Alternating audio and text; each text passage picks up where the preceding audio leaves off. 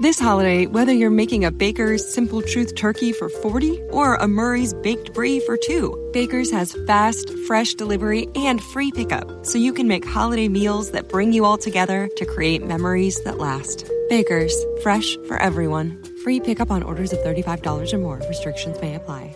Choose from a great selection of digital coupons and use them up to five times in one transaction. Check our app for details. Baker's, fresh for everyone.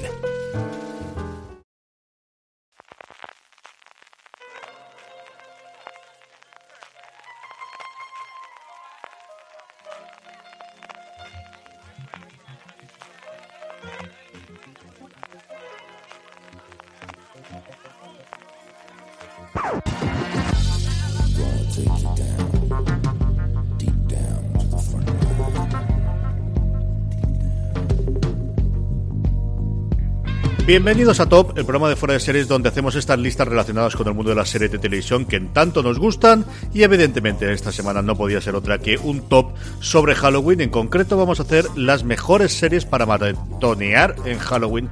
Esto del maratonear me va a costar horrores. ¿Por qué no habíamos puesto Beach Watching como Dios mande como de los modernos, Francis? Hombre, no puedes estar en contra de Halloween, CJ, y que en vez de maratonear me use Beach Watching, ¿eh? O sea, esto por aquí no. Francis, esta no es la semana para que hable fuerte. Esta no es la semana. Ya. Y hacer un, hacer un maratón, ¿qué tal? ¿Ves? ¿Ves? Para hacer un maratón en Halloween mucho mejor. Es que me faltabas tú, Juan Galonce, por hacer esto. ¿Cómo estamos, Juan? ¿Qué tal? Buenas tardes a todos. Encantado. Bueno, pues como os decíamos, vamos a hacer el, top de las series para hacer un maratón durante este Halloween. Como suele ser normal en la casa, antes de que vayamos a repasar del 10 al 1 estas 10 series, vamos a pensar primero de cómo hemos hecho la lista, qué inconvenientes hemos encontrado, cómo, qué, criterios has tenido, Francis. Eh, yo he metido un poquito de todo. He metido series que considerara que eran guays para el día de Halloween o para la noche de Halloween poder hacer un maratón. He intentado meter cosas, de, de hacer maratón completo, es decir, de poder ver eh, sin muchas pistas. Pues una temporada completa o mm, poder ver el producto completo del que se trata. Es decir, que por cantidad de horas fuera viable, más o menos viable en algunos lados, en algunos casos bastante exigente, en otros menos. Y después meter un poquito de todo, meter algo de terror, pero meter también algo de misterio, meter algo sobrenatural o de suspense, he intentado meter alguna cosita. Y también he querido meter novedades, series de 2018, series que se han estrenado eh, los últimos meses, cositas que, que están guays, algunas que creo que, que, molaban, de series que se han quedado por ahí atrasadas y que han creado un ruido mediano y que podría ser una buena ocasión Halloween para recuperarlas. Juan, ¿cómo ha sido tu caso? No, yo me he ido al, básicamente a de las 10, 8 son terror, terror prácticamente. Y en algunos casos hacer maratón va a ser imposible porque son muchísimos episodios. Pero en otros casos son miniseries, algún caso un miniserie quizás un tanto desconocida, que esa sí puede apetecer en un momento dado pegarse una buena noche del 31 de, de octubre pegado al televisor, si el miedo te lo permite, claro. Yo tengo fundamentalmente series que se puede hacer en maratón, eh, con alguna excepción como os comentaré, pero incluso en ese caso está mmm, eh, bastante establecido y recomendaré que es lo que yo vería. Y luego lo que sí que tengo es mucha antología. Tengo muchas series, bueno, pues también es eh, norma tradicional de, del terror, lo fue en su momento y lo está volviendo a ser recientemente. Y en algún caso, bueno, pues eh, episodios concretos o temporadas concretas que, que, son las que comentaremos. Eh, vamos como siempre del 10 hasta el 1 y empieza pues por aquella cosa de la edad don Francis Arrabal. Francis, ¿cuál es tu décima serie favorita o que recomiendas a nuestra querida audiencia para darse un maratón durante este próximo Halloween? Pues mi, mi décima serie es una serie muy conocida, muy popular, una de las dos series más populares que hay en la actualidad y es la primera temporada, solo la primera temporada de The Walking Dead. Eh, creo que a nadie ya le puedo contar de qué va The Walking Dead, que esto lo sabemos todos. Seguro que todos los oyentes de, de Fuera de Series conocen esta serie de zombies, en la que tenemos a un policía eh, que se levanta de, un coma y se encuentra un universo plagado de, de, zombies. A partir de ahí se juntará con un grupo con el que tienen que luchar por sobrevivir. ¿Por qué he decidido meterlo en, en este top? Porque la primera temporada son tan solo seis episodios, mmm, son cinco horas de televisión mal contadas. Es decir, quedan para hacer un maratón. Tiene un primer episodio que es Days Gone By, eh, que es realmente terrorífico, muy potente para poder ver en Halloween. Y oye, eh, si algún oyente fuera de series, pues todavía por el motivo que sea no se ha enganchado a The Walking Dead, creo que este Halloween puede ser un, un buen motivo, un buen momento para, para, empezar con la serie de zombies, que, que, además ya está emitiendo su novena temporada y, y, que están pasando muchas cosas interesantes en esta novena temporada. Vuelve a ser el mejor de Walking Dead y eso, creo que es una buena opción para este Halloween, una serie con zombies.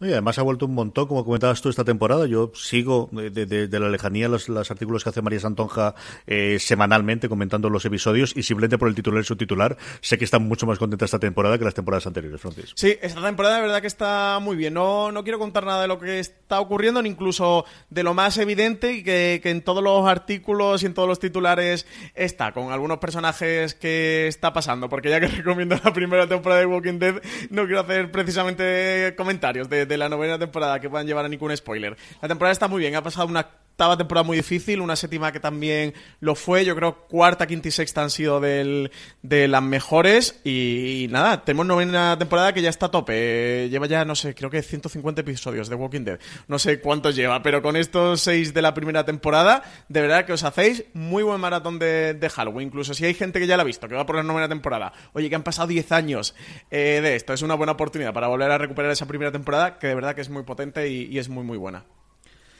Señor Galonce, ¿cuál es tu décima? Bueno, mi décima es, es una de las dos excepciones al terror puro y duro, que es, bueno, es terror pero comedia, ¿no? Es Ash versus Evil Dead, ¿no? Que, por cierto, está en la última ter tercera temporada actualmente, y la habían renovado, pero veo que está, la han cancelado ya. ¿Mm? O sea, la, la, cuarta ya la han cancelado. Sí, sí, sí. Han renovado por la tercera, han, han cancelado la cuarta. Bueno, pues esto retoma ese binomio tan divertido de los 80 entre Bruce Campbell y Sam Raimi, con la famosa película de Army of Darkness, os acordaréis, los más veteranos se acordarán, y retoma la historia cuando Bruce Campbell, 50 años después, vive en una caravana, un poco ya alejado de todo aquello que le sucedió, y, eh, perdón, 30, 30, años después, 50 años tiene, es cuando tiene la edad que tiene Bruce Campbell, y de repente el mal, como no puede ser de otra manera, le acecha de nuevo y junto con su mascota, que es una iguana cornuda, ahí lo dejo, más eh, dos, dos, almas entregadas a la causa, que es una policía y una chica idealista y, un dependiente del supermercado donde trabajaba él, se lanzan a derrotar el mal. La primera temporada es bastante divertida, la tercera no la he visto, la segunda baja un poco, pero la primera está, es muy divertida. Son episodios para ver rápido, media horita de episodio. Y bueno, si te gusta ese, esa comedia terrorífica gamberra de, de San Remy, pues, pues, merece la pena verla, es divertida. Es la única excepción que hago con la comedia en este top, ¿eh? Ojo. Mi décima es una serie que yo recuerdo verla hace muchísimos, muchísimos, muchísimos años en televisión, que está disponible en DVD, pero es de estas cosas rarísimas de producción que en Estados Unidos emitió HBO, pero que no tenía todavía los derechos de sus, de sus series, que yo siempre recuerdo por la introducción, esa introducción en la que nos aparecía El Guardián de la Cripta, y es que estoy hablando de Tales from the Crypt en Estados Unidos, o como se llamaba aquí en España, Historias de la Cripta. Una serie antológica quizás de las más recientes, que como digo fue uno de los encargos en su momento a HBO, con dos versiones curiosamente, una censurada y otra no censurada, que es la que se vio en Estados Unidos, y que suele tener, pues como siempre ocurre en las antologías, episodios mejores, episodios peores, y sobre todo para estas series que tienen ya, pues, más de 20 años, tiene esas curiosidades de encontrarte, pues, a una Whoopi Goldberg, o a un Steve Buscemi, o a un Brad Pitt, o a un Iwan McGregor en principio de sus carreras, que siempre es una cosa curiosa y de agradecer. Como os digo, sí están disponibles los distintos episodios en DVDs, y luego gente como mi padre que grabó en su momento cuando se metió en Canal Plus, pero si os podéis acercar con alguno de ellos es siempre una cosa curiosa para ver y algunos podéis encontrar en internet eh, recopilaciones de los mejores episodios y es una buena forma de celebrar un Halloween recopilando los mejores episodios de Historias de la Cripta. Noveno, Francis. Pues yo tengo en novena posición. Eh, esta es una serie antológica. Aquí CJ eh, no me podéis decir que he hecho un poco de trampa porque ellos ya hacen la trampa en los semi, así que si en los semi cuela, en fuera de series también. Y es que he metido Black Mirror con una selección de cuatro episodios. ¿Por qué cuatro episodios? Porque creo que son los que tienen más un componente de, de terror. Eh, considerándolo para mí, de, de, de, dentro de ese componente de terror en Black Mirror, de los mejores que hay, todos los episodios de Black Mirror tienen un componente de, terror. Pero para mí, dentro de esa, podría hacer esta selección, son cuatro horas que, que son perfectas para maratonear en Halloween. Yo la selección que he metido Black Mirror es White Christmas, el Blanca Navidad, el cuarto episodio de la tercera temporada, que estaba protagonizado por John Hamm, Ona Chaplin y Natalia Tena. El segundo de la tercera. No, era de la. mm, Sí, de la tercera temporada. Que era Playtest. eh, Que estaba protagonizado por Wyatt Russell. Que ahora lo podemos ver en, en la serie Lodge 49 de, de AMC. En la que, bueno, es un viajero eh, con poco dinero que, que se presta a probar a testear un, un juego, un videojuego de, de realidad virtual. Y es este sí que es un episodio de terror absoluto. Luego también el primer episodio de la cuarta temporada, que es USS Callister, el episodio protagonizado por Jesse Plemons, Christine Milioti y Jimmy Simpson, que aunque veáis que tiene esto del USS Callister tipo Star Trek, es un episodio, os prometo, con mucho, mucho eh, terror. Y como no, el sexto episodio de la cuarta temporada, Black Museum, This holiday, whether you're making a Baker's Simple Truth turkey for 40 or a Murray's Baked Brie for 2, Baker's has fast, fresh delivery and free pickup, so you can make holiday meals that bring you all together to create memories that last. Baker's, fresh for everyone. Free pickup on orders of $35 or more. Restrictions may apply. Choose from a great selection of digital coupons and use them up to five times in one transaction. Check our app for details. Bakers, fresh for everyone. ¿No se merece tu familia lo mejor? Entonces, ¿por qué no los mejores huevos? Ahora, Egglands Best están disponibles en deliciosas opciones. Huevos clásicos, de gallina libre de jaula y orgánicos de Egglands, que ofrecen un sabor más delicioso y fresco de granja que le encantará a tu familia. En comparación con los huevos ordinarios, Egglands Best contiene la mejor nutrición como 6 veces más vitamina D, 10 veces más vitamina E y el doble de omega 3 y B12. Solo Egglands Best. Mejor sabor, mejor nutrición, mejores huevos. Visita egglandsbest.com para más información. El último episodio por ahora que hemos visto de Black Mirror en el que una mujer va a una especie de museo del terror donde el propietario de ese museo eh, va contando historias sobre los artefactos que tiene allí eh, en ese museo. Y este, este sí que es de terror eh, absoluto, este, este es de pavor total. por cierto, Wet Christmas creo que era el, el último, el cuarto de la segunda temporada, no de la tercera, que he dicho antes de la tercera temporada. Sí, el segundo, el, el- el de que salía John Hamm era el Sí. último que, que ocurría con Fue él. como un especial de Navidad que sacaron, no estaba dentro de la temporada de 3, fue un especial que sacaron después, estaba aparte, pero eso, podríamos decir que, que sería el cuarto episodio esa segunda temporada de Black Mirror, antes de irse con, con Netflix, cuando todavía estaba en sí. Inglaterra. Don Juan Galonce, tu novena. Eh, mi novena es The Strain, en español llamada La, La Cepa, ¿no? Una serie producida por Guillermo del Toro, que tiene cuatro temporadas y ya finalizada la serie. Y yo me quedaría de las cuatro con la primera porque es la más, la más terrorífica de las cuatro. Luego ya deriva y, baja bastante el nivel. Y bueno, la, acción- la acción se, desarrolla en Nueva York, donde en el JFK eh, aterriza un, un Boeing 767 de, de procedente de Berlín. Y cuando aterriza, eh, bueno, el, personal de- del aeropuerto descubre que los 210 integrantes del, del pasaje están muertos y eh, en la bodega de carga hay un recipiente grande, herméticamente cerrado, que cuando lo abren está lleno de tierra. Esto, como podéis imaginar, os recuerda al comienzo, o cuando llega el, el famoso barco de la, de la novela de Bram Stoker, Drácula, a Londres, ¿no? Eh, bueno, se junta, empieza a desarrollarse la acción y, y efectivamente es una cepa, pare- parece que hay un virus, se convierte a la gente en, en vampiros y se junta un equipo así un poco folclórico, que, a mí estas cosas siempre me hacen gracia, esos equipos que se forman de ad hoc, ¿no? Que lo forman, eh, bueno, el actor Corey Stoll, que es bastante famoso, que, que interpreta a un, a un epidemiólogo, más una doctora, que es compañera de trabajo suya, más un administrador del centro donde trabajan, que es Son Astin, que es el, bueno, el protagonista de Sansaga Ramchi, ¿no? En, en Los Anillos, y se junta con Teddy Brayley, que es un antiguo anticuario de origen armenio, que pasó parte de su juventud en un campo de concentración. Y ahí lo dejamos. Es decir, la primera temporada eh, a me gustó muchísimo. De hecho, tal fue el caso, ¿no? Que, que me sumé a ver la segunda, tercera y asimismo la cuarta y última, ¿no? Es, eh, es terror, con un- como digo yo siempre, con un poco de folclore, que a mí eso me gusta, ¿no? Pero tiene momentos muy interesantes. Luego ya el nivel, insisto, baja. Pero para hacer un maratón de Halloween, eh, de 10 episodios, yo lo dejo ahí. Lo primero que hizo con Stoll después de, la primera temporada de House of Cards, si no recuerdo mal, que se lo estaban se lo estaban rifando.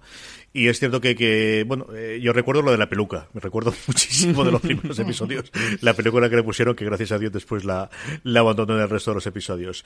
Si antes comentaba en el décimo en, en Historias de la Cripta cómo se pueden ver de episodios distintos, hombre, en este lo suyo es ver la temporada, eh, la, la serie completa, pero es que es muy larga.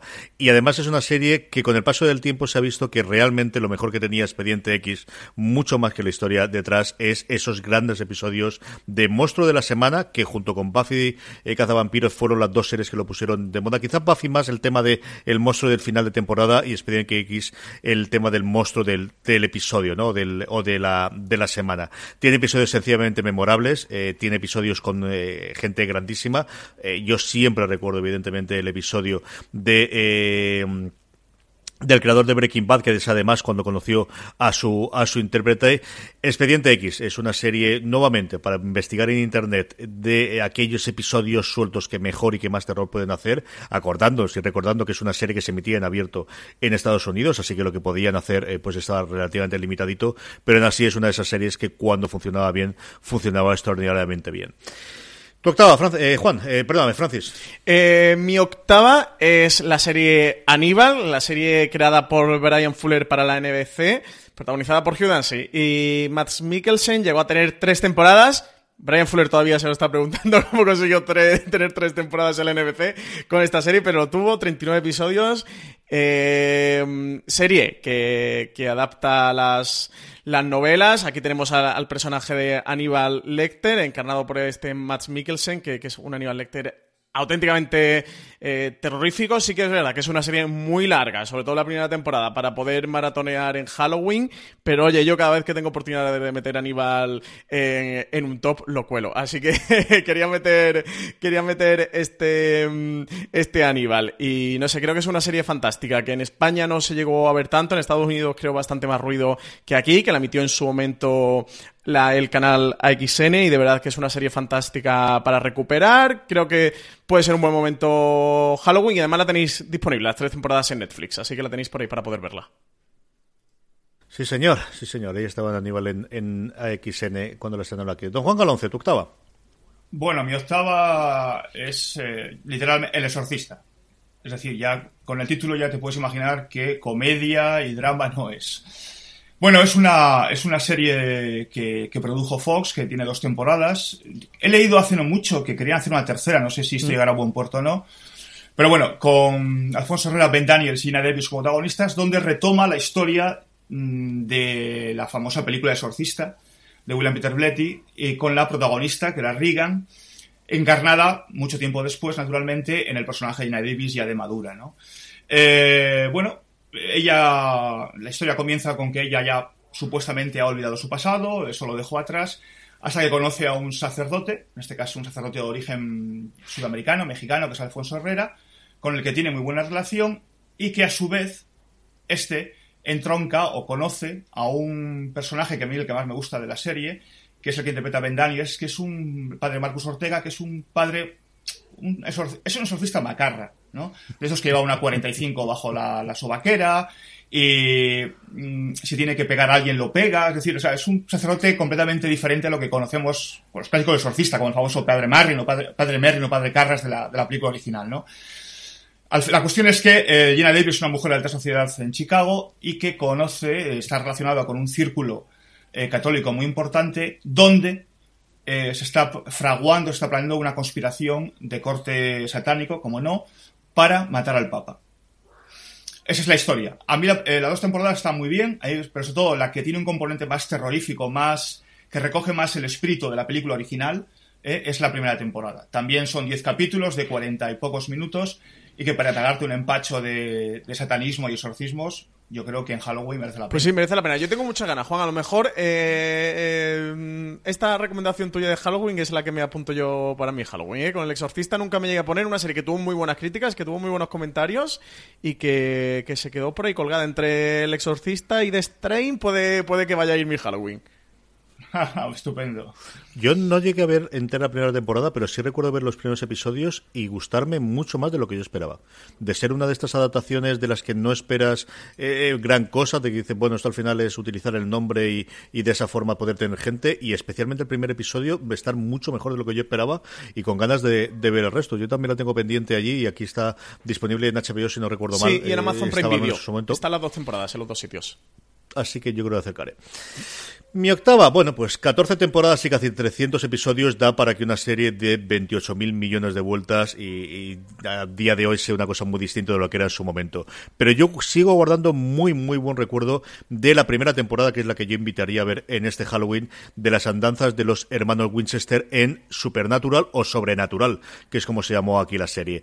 Es una serie divertidísima, entretenidísima, con sus puntos de terror, en la que el, piloto lo volví a ver no hace demasiado tiempo. El, además, las actrices invitadas, eh, yo no recordaba que eran ellas y estaban tan de Adriana Palitiki como Sara Saji en, dos papeles distintos. Y es que la serie acertó desde el principio con los dos hermanos, con Sammy, con Dean Winchester, con Jared Padalecki y con Jesse Dackels, eh, esa química que tenían los dos desde el principio. Y una primera temporada que aunque tuviera 23 episodios, creo que tuvo una frescura, tuvo eh, guardar la línea, eh, bueno, pues esa argumentación de toda la temporada desde esa historia horizontal que llevaba de qué había ocurrido con su madre, qué había ocurrido con, con la novia de uno de ellos en el primer episodio y sobre todo qué ocurría con su padre, que a mí me gustó mucho, me encantó y de la que sigo guardando muy buen recuerdo. Y si no la habéis visto, yo creo que vale la pena que os acerquéis. Yo creo que simplemente por la química de ellos dos, Supernatural, o como os digo, Sobrenatural, como se llamó aquí en España, es una serie que, que yo no me canso de recomendar y que al menos acercase. Luego la serie va por otros derroteros y va cambiando mucho el, tono, pero especialmente la primera temporada de verdad que vale mucho, mucho la pena.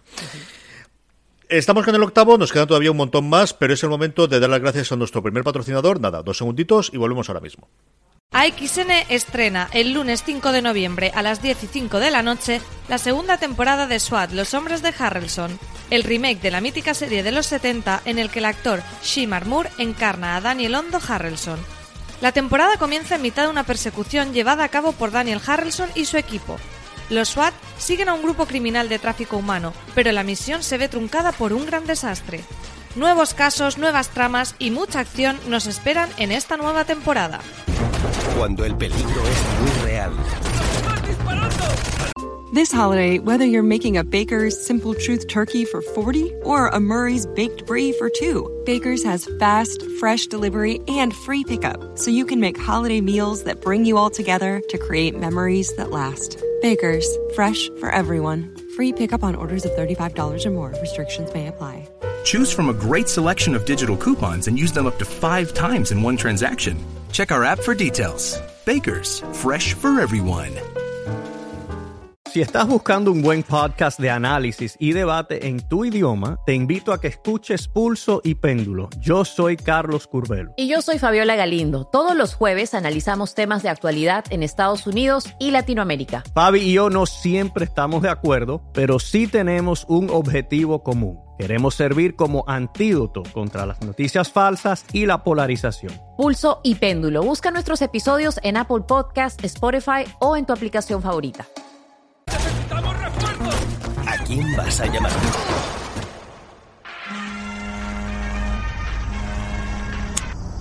Soy Hondo. SWAT, Los Hombres de Harrelson. Nueva temporada. El lunes 5 a las 10 de la noche. Estreno en exclusiva en AXN. Ya sabéis, el lunes 5 de noviembre a las 10 de la noche, estreno de la segunda temporada de SWAT, Los Hombres de Harrelson en AXN. Estamos ya de vuelta, nos habíamos quedado en el puesto número 7. Don Francis Arrabal, tu séptima.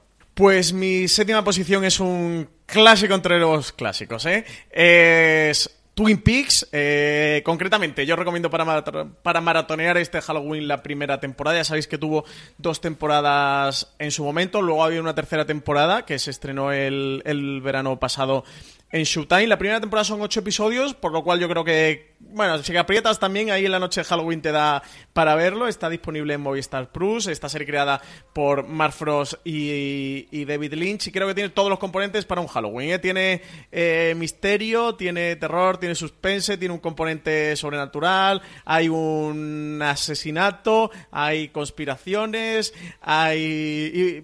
no sé si llamarle CJ porque es un género en sí mismo, fumadas de David Lynch, que, son muy, muy de Halloween. Total y absolutamente. O sea, que, que, mejor que la primera temporada de Twin Peaks. Eh, para toda esa gente que también que, no haya visto nunca Twin Peaks, que aproveche este Halloween y, si la ha visto, oye, pues que, aproveche y lo recupere. Don Juan Galonce, tu séptima. Bueno, pues yo me voy a Inglaterra. Me voy a una producción de la BBC del año 2007-2008 aproximadamente, que se llama eh, Apariciones, Aparitions, ¿no?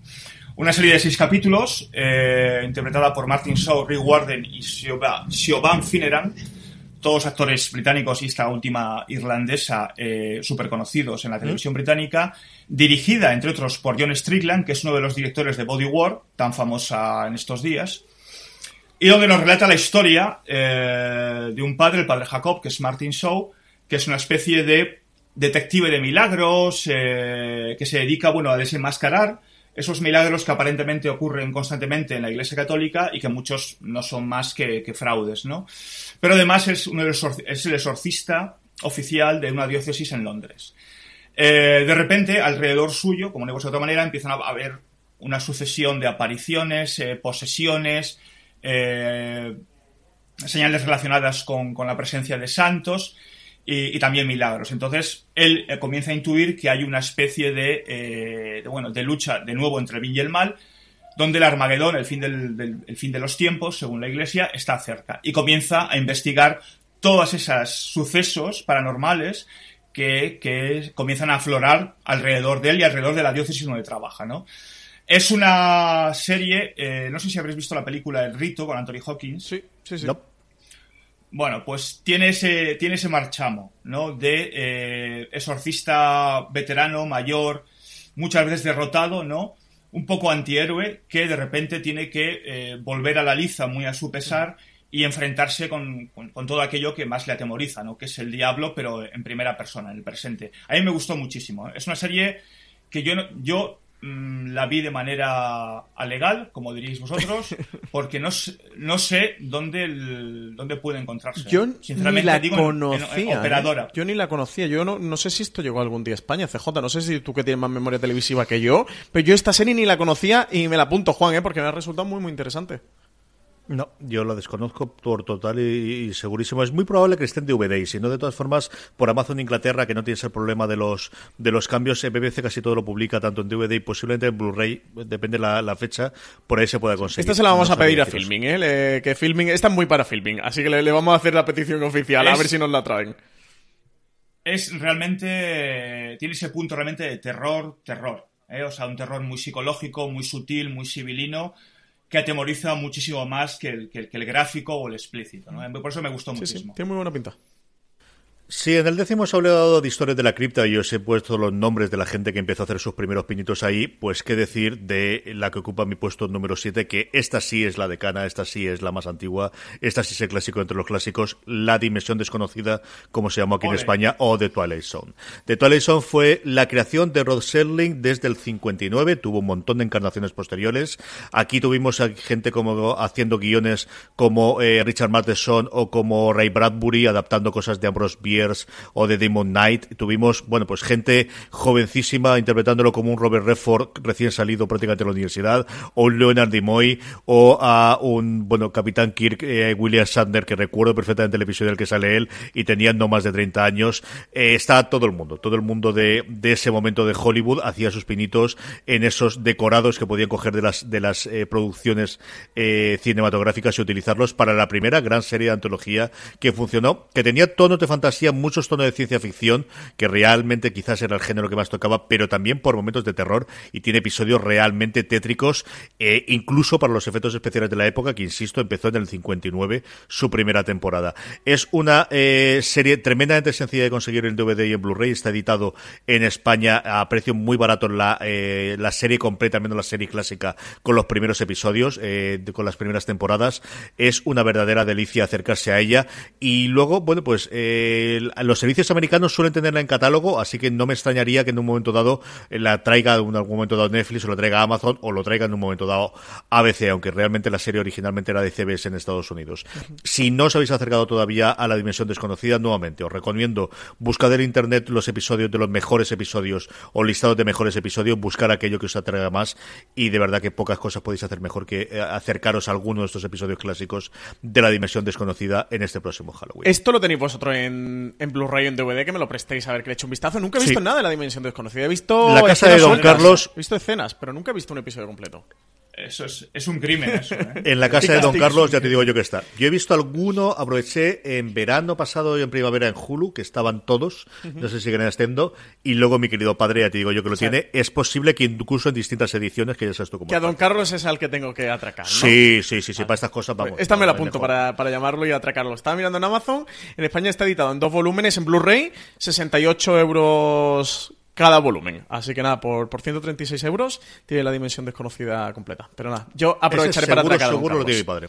Segurísimo, segurísimo. Don Francis Arrabal, ahora que hablábamos, sexto.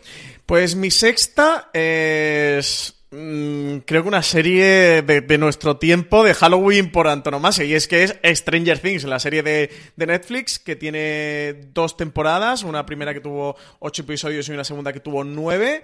Eh, además, en la segunda temporada empieza en Halloween. El primer episodio es alrededor de Halloween, que se están preparando para Halloween, que está ocurriendo en ese momento. Y, ahí arranca la serie. Así que qué mejor serie para, para disfrutar en esta festividad. Creo que tiene todos los componentes de nuevo para, para Halloween. Además, eh, tiene ese punto ochentero y ese punto de, mm, de remember y, y de volver a los 80. Tiene conspiraciones también, tiene elementos evidentemente sobrenaturales, tiene elementos de terror, tiene mezclado un montón de películas que serían muy de, muy de Halloween como son Alien o como puede ser eh, La Cosa. Así que esta creo que es serie ideal, ideal, ideal. Eh, imagino que muchos oyentes también habrán visto Stranger Things porque es muy popular, pero de nuevo, si alguien no la ha visto, eh, esta me parece una súper recomendación. Señor Galonce, tu sexta. Bueno, yo me voy con una serie muy, muy curiosa y, a mí me parece fantástica. Son una serie antológica, lleva cuatro temporadas, se llama Channel Zero. Una producción de, de Sky, de, perdón, de Sifi, perdón. Bueno, la Channel Zero es un, es una serie de cuatro temporadas antológica dedicada a los creepypastas. No sé si sabéis lo que son los creepypastas. Bueno, es si alguien no lo sabe, pues lo, comento, son esas historias eh, de terror que se popularizan por internet y se convierten en virales eh, y a raíz de ahí se genera, se genera en este caso las cuatro temporadas, ¿no? Eh, Candle Cove es la primera, el 2016, La Casa Sin Fin o, o Noah's House la segunda, la tercera es The Barches Block y la última que está ahora mismo recién estrenada es The Dream Door. Sin entrar en, en detalles, yo recomendaré eh, las, las tres, las cuatro, las- yo he visto las tres primeras, la última cuarta no la he visto todavía. La segunda a mí es la que más me inquietó y me hizo pasar muy malos ratos, se llama La Casa Sin Fin o, o Noah's House, ¿no? Lo resumo muy rápidamente en dos frases o como un tagline, ¿no? Que te dicen los, los especialistas, ¿no? Eh, bueno, una, una chica, eh, Amy Forsyth, en este caso la protagonista, eh, visita una casa al final de una calle en un pueblo del medio oeste norteamericano y cuando comienza a entrar, entra en la casa, porque la casa le llama la atención por su aspecto tan peculiar que tiene, que tiene por, el ex- externamente, ¿no? Eh, empieza a entrar en habitaciones donde ocurren cosas completamente extrañas, diferentes y eh, a cada cual más perturbadora que la anterior, ¿no? Logra salir de la casa con mucho, con mucho esfuerzo, con muchos problemas, ¿no? Pero eh, cuando sale de la casa constata que el pueblo no es igual. Y el final, de la, final de, la, de la calle de nuevo donde está la casa le invita a ir de nuevo a la casa, ¿no? Donde descubre que todo ha cambiado dentro de la casa. Y lo dejo ahí. Eh, Es una serie de seis cap bueno, todos son seis capítulos en Channel, Channel Zero, de treinta y pocos minutos, creo que recordar que era cada capítulo.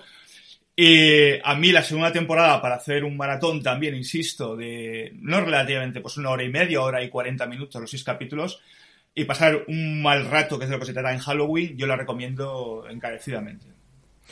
Esta, yo suponía que iba a salir y que le vas a nombrar tú, es la que, si Francis comentaba antes de la que, ten- la que tenía en el, o de las que le estábamos recomendando que se apuntaba, esta es la que yo siempre tengo pendiente, está disponible en España, en HBO España. En HBO, sí. Hay dos o tres, eh, Pedro Soto me la recomendó en su momento y me habló de lo mal que lo había pasado con la segunda temporada que comentabas tú, y esta es la que tengo yo también apuntada. Francis, ¿tú de esta no habías llegado a ver nada? No, no he llegado a ver nada. Y tengo que reconocer que, que me, mm, que me gusta más el género de terror de lo que suelo ver. En serie de, de televisión no he visto tantas. En cine sí que he visto bastante más cine de terror. Pero cuando son cosas de estas tan macabras como la que le gusta a Juan Galonce, eh, no soy cagueta, pero, pero sí que me, me, me desagrada que estas cosas tan, tan Yo, contundentes. yo reconozco Pero- que con esa temporada, La Casa Sin Fin, eh, yo lo pasé Sí, francamente sí, yo mal, es que cosas, yo para sufrir lo y, te aseguro que Carlos me conoce, yo he visto en terror lo que está y lo que no está escrito, porque es, mi género favorito. Pero lo pasé muy mal porque está muy bien, muy bien rodada, muy bien contada, muy bien montada. Y te crea una inquietud, desde que la chica entra por primera vez en la casa, te crea una inquietud eh, sobrecogedora. Y eso me gusta, lógicamente, a la hora de ver terror, claro. Es que en una película dos horas, una hora y media, tira que va. Pero en una serie de televisión, seis horas, ocho horas, diez horas sufriendo. Oye, soy andaluz y, y no hemos nacido para sufrir. No, no hemos venido aquí al planeta Tierra para sufrir. En fin, mi sexta es eh, es una serie que está mucho en mi cabeza la última semana porque hemos hablado mucho del true crime y al final siempre volví a la misma. Y es que es una serie de, estas cosas de cuando la realidad puede eh, ser más aterradora que, el- que la que la propia que la propia ficción. Y quizás no la más aterradora de todas. Hay otras series mucho más cafres o mucho más duras, pero es que esas escenas finales y ese Robert Durst lo tengo metido en la cabeza, así que mi sexta es The Jinx. Si no habéis visto The Jinx, es una serie para, ideal para matonear en, en Halloween. Cuenta una investigación en tiempo real sobre una persona acusada de dos asesinatos de su mujer y de después alguien que parece ser su amiga, un heredero multimillonario de un imperio eh, de la construcción en Nueva York y no quiero contar mucho más. He hablado bastante sobre ella en los, tanto en el top como en el gran angular que hicimos la semana pasada dedicados al True Crime. Y es que cuando iba a hacer, de verdad fue la primera, si no la primera, la segunda serie que puse con ese top porque me dio tan mal rollo, me dio tan, tan, tan, tan follón, tan, tan, el final lo sigo teniendo tan, tan clavado y mira que ha pasado tiempo desde entonces. Si no habéis visto The Jinx o el Gafe, como le pusieron el sobrenombre posteriormente aquí en España, está disponible en HBO España y es de las cosas más aterradoras de verdad que he visto en televisión nunca. Simple y llanamente. Esta, esta la tengo yo también pendiente, así que mira, también otra recomendación para Halloween. Ten- tengo ya además más recomendaciones que horas, ¿eh? Para ver este Sí, Halloween. te- te faltan- me, me la voy a extender Me- al puente. Van a ser eh, recomendaciones de puente más que de, de noche de Halloween. Pues yo, tam- yo también la tengo pendiente esta, así que Esta tenéis que verla, haremos un maratón es- juntos. Esta deberíais verla y hacemos un review para cuando no tengamos tanta acumulación de, de- de series nuevas que comentar, para hacer un review de The Jinx X tiempo después o buscamos dos años después del estreno, tres años después del estreno y ya hablamos con esta, de Esta sí que tenéis que verla. Sí o sí. ¿Tu quinta, Francis? Pues la mía es una serie que se estrenó este año, es de 2018, es una serie que estrenó AMC, una serie antológica que se llama The Terror. Eh, su primera temporada tiene 10 episodios, eh, una serie que tiene una producción maravillosa, que está basada en una historia real, pero que realmente esta serie es la adaptación de la novela que hizo Dan, Dan Simmons con, con la historia real. La historia es que en 1848 dos buques de, de guerra de, la Armada Real Bri- Británica, el HMS Terror y el HMS Erebus, son enviados a una expedición al, al paso del, del noroeste, allí en el Ártico, quedan atrapados dentro del hielo del, cerca del Ártico y sufrieron una hambruna, un motín y muchas más cosas que pasan a lo largo de, de esta primera temporada que no os quiero desvelar. La serie se llama The Terror, o sea, creo que no tengo que decir nada más. No diría que es de terror como tal, no sé CJ tú qué opinas, pero que, que sí que llega a ser terrorífica eh, por momentos, también tiene un componente o cierto componente de misterio Y, Sobrenatural creo que es una de esas series del 2018 que merece mejor prensa o hablar más de ella de lo que hemos llegado a hablar. Además tiene un, reparto fantástico. Así que nada, mi recomendación, mi, quinta recomendación pasa por, por The Terror. Además tiene confirmada una segunda temporada ¿eh? que va a estar ambientada en la Segunda Guerra Mundial.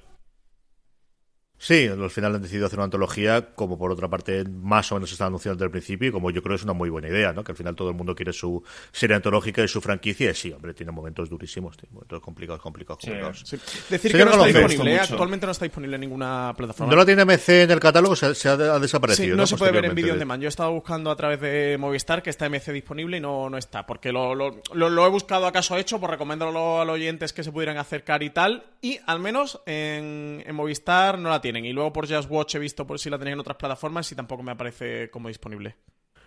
¿Y está, la habrán editado en DVD o en Blu-ray ya? ¿O nada de nada? Pues imagino, espérate, que busco aquí en el señor en el señor Amazon y te contesto en un momento. Pues damos paso a Juan Galonce y luego volvemos con, la información al detalle. sí que está editada, pero la versión norteamericana. En España de momento no está editada, pero se puede comprar. Por el módico precio de 35,92 tienes la primera temporada de, de The Terror. Don Juan Galonce, ¿tú quién está? Bueno, pues yo me voy, quizás para algunos será sorprendente o para vosotros dos seguramente también, pero yo me voy a una que está en boga ahora, ¿no? Que es The Hunting of Hill House. Esa es mi quinta. Bueno, la serie de, Netflix que ha, que ha roto esquemas, ¿no? En el 2018, una serie de 10 episodios.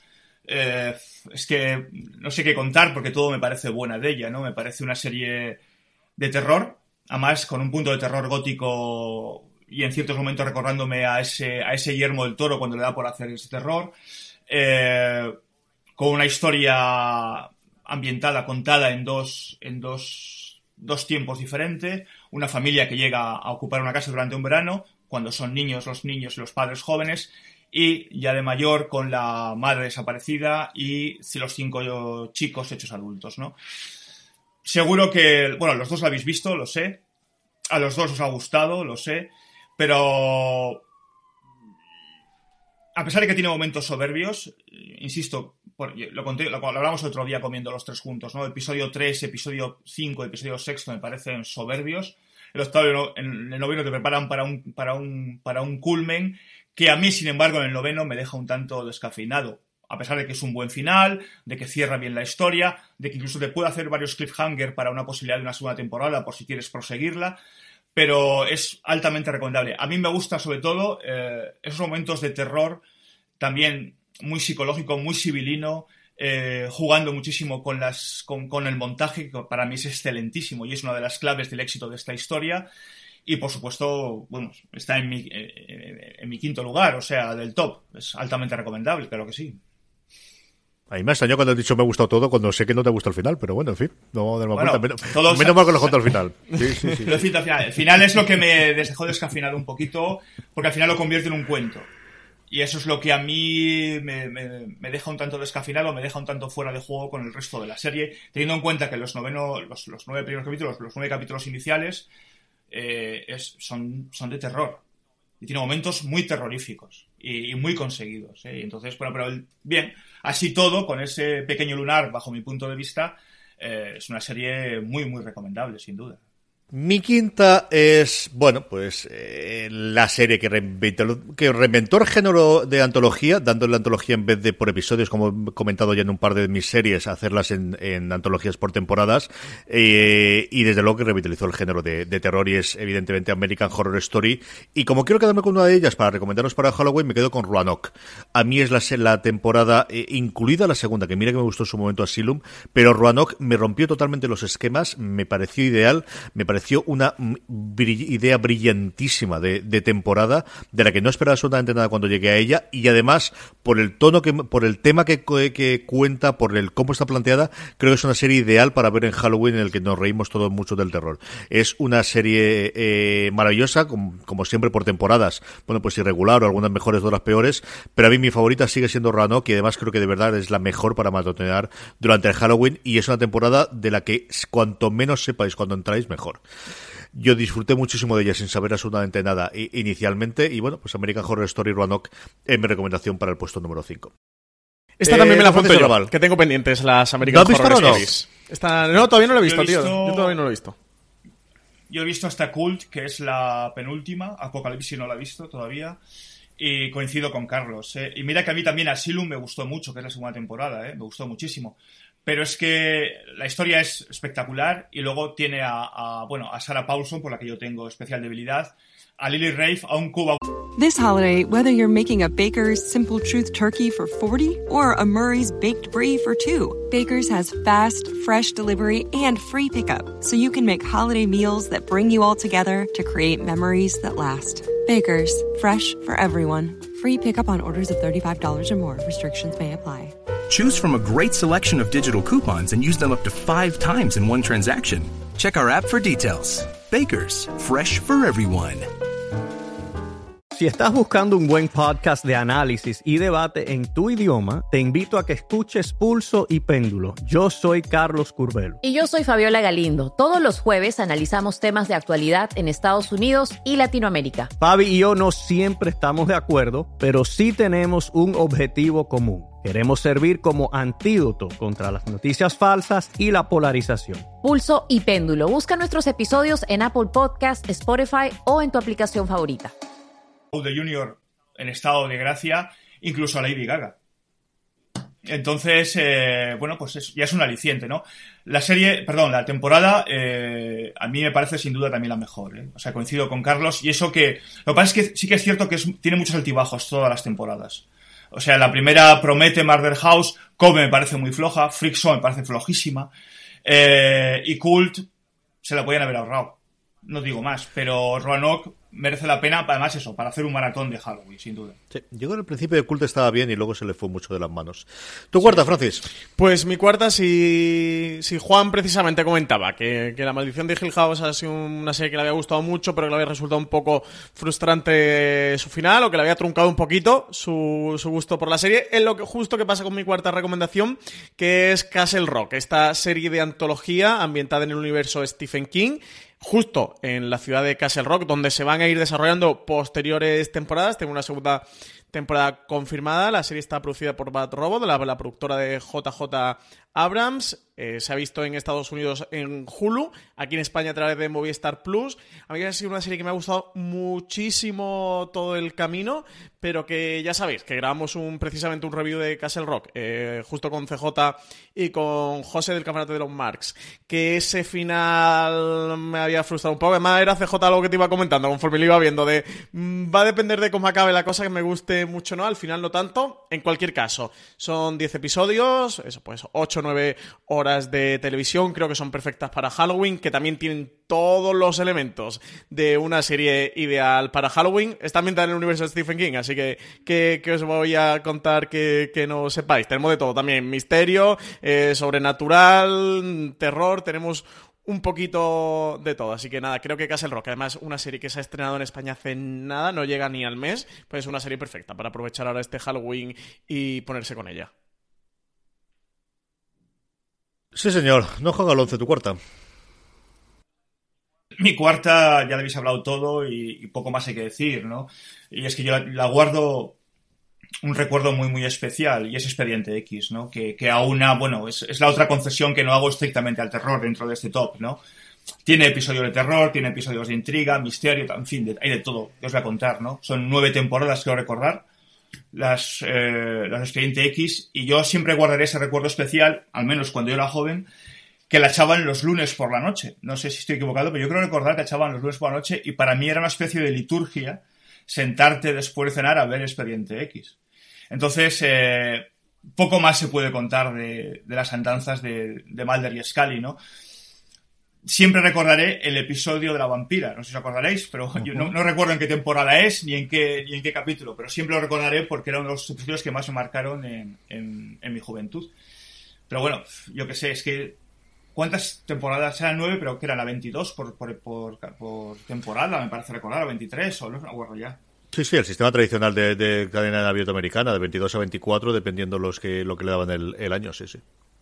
Por nueve temporadas, imaginaros. Es decir, o sea, pero eso, yo la tengo en DVD para verla de nuevo, pero claro, esto requiere muchísimo tiempo y mucho esfuerzo, porque eran capítulos de cuarenta y pico minutos, el clásico, ¿no? Pero algún día, prometo, imagino que cuando me jubile, igual que cuando hablo de jubilarme y jugar a los Wargames, la veré completamente. Mi cuarta inaugura estas pequeñas mini secciones o mini bloques que voy haciendo yo normalmente los top, que me, que da descubierto que me gusta hacerlos y los hago de vez en cuando, de series nuevas de Netflix que molan bastante y que hay que ver, y especialmente ahora para Halloween, y empiezo con de las escolefriantes aventuras de Sabrina. Es cierto que la parte de terror no es tan acusada como alguna de las otras series, pero existe, no deja de serlo. El segundo episodio, por ejemplo, ya empieza a tener alguno. El quinto episodio prácticamente es un episodio de terror, de embotellado con un, eh, bueno, pues espíritu del, del, sueño que les hace las mil perrerías a Sabrina, sus tías y, a su a su tío. Eh, es una serie, bueno, a mí me ha gustado mucho, me encantó en su momento leer el cómic, es una adaptación muy adaptada, eh, cambia muchas cosas con respecto al cómic, pero bueno, al final lo hace el mismo creador. Y yo creo que muchos de vosotros que nos estáis oyendo os habéis acercado ya a ella, pero si no, de verdad Halloween es una fecha eh, ideal para que os acerquéis a una distinta eh, Sabrina de la que vimos en su momento en las tardes de Antena 3, ya os digo yo que no tiene absolutamente nada que ver, pero con la que podréis disfrutar mucho, divertiros mucho en esta, las escolofriantes aventuras de Sabrina, que nos trae Netflix. Con esto llegamos a eh, el, terminar el puesto número 4. Vamos a ir ya con nuestro podio, vamos a ir con el 3, 2 o 1, pero antes volvemos a hacer un paso, un, una pausa para dar las gracias a nuestro segundo patrocinador. Esta semana fuera de series está patrocinado por Blood Drive. El 7 de noviembre a las 22.55 horas, el canal Extreme estrena en exclusiva Blood Drive, una serie para amantes del gore muy muy gore. En un futuro aterrador en el que el calor y la sequía han devastado la Tierra, un ex policía se ve obligado a unirse a una mujer fatal para participar en la Blood Drive, una carrera donde los coches funcionan con sangre humana en lugar de gasolina y en el que la cabeza del último piloto en llegar a meta explota. Los productores de este programa decidieron probarlo. El resultado es que creen que una panda de tarados como vosotros es incapaz de entender mi obra maestra. Así que escuchadme bien, porque os voy a poner en situación. El mundo está cao, nadie tiene comida. El petróleo cuesta dos mil dólares el barril. Y la única manera de salir de esta vida de mierda es una carrera secreta cuyo premio son 10 millones de dólares. Pero hay una pega. Todos los coches funcionan con sangre humana. Bienvenidos a la carrera sangrienta. Mutilaciones, desmembramientos, caníbales y mutantes te esperan el próximo miércoles 7 de noviembre a las 22.55 con el estreno de Blood Drive en el canal Extreme, disponible en Vodafone y en otras plataformas de televisión de pago. Estamos ya de vuelta, volvemos ya y como os decía, tenemos nuestro podio. Don Francis Arrabal, ¿cuál ocupa tu puesto número 3 de eh, tu top? Pues la casualidad CJ de que es las escalofriantes aventuras de Sabrina.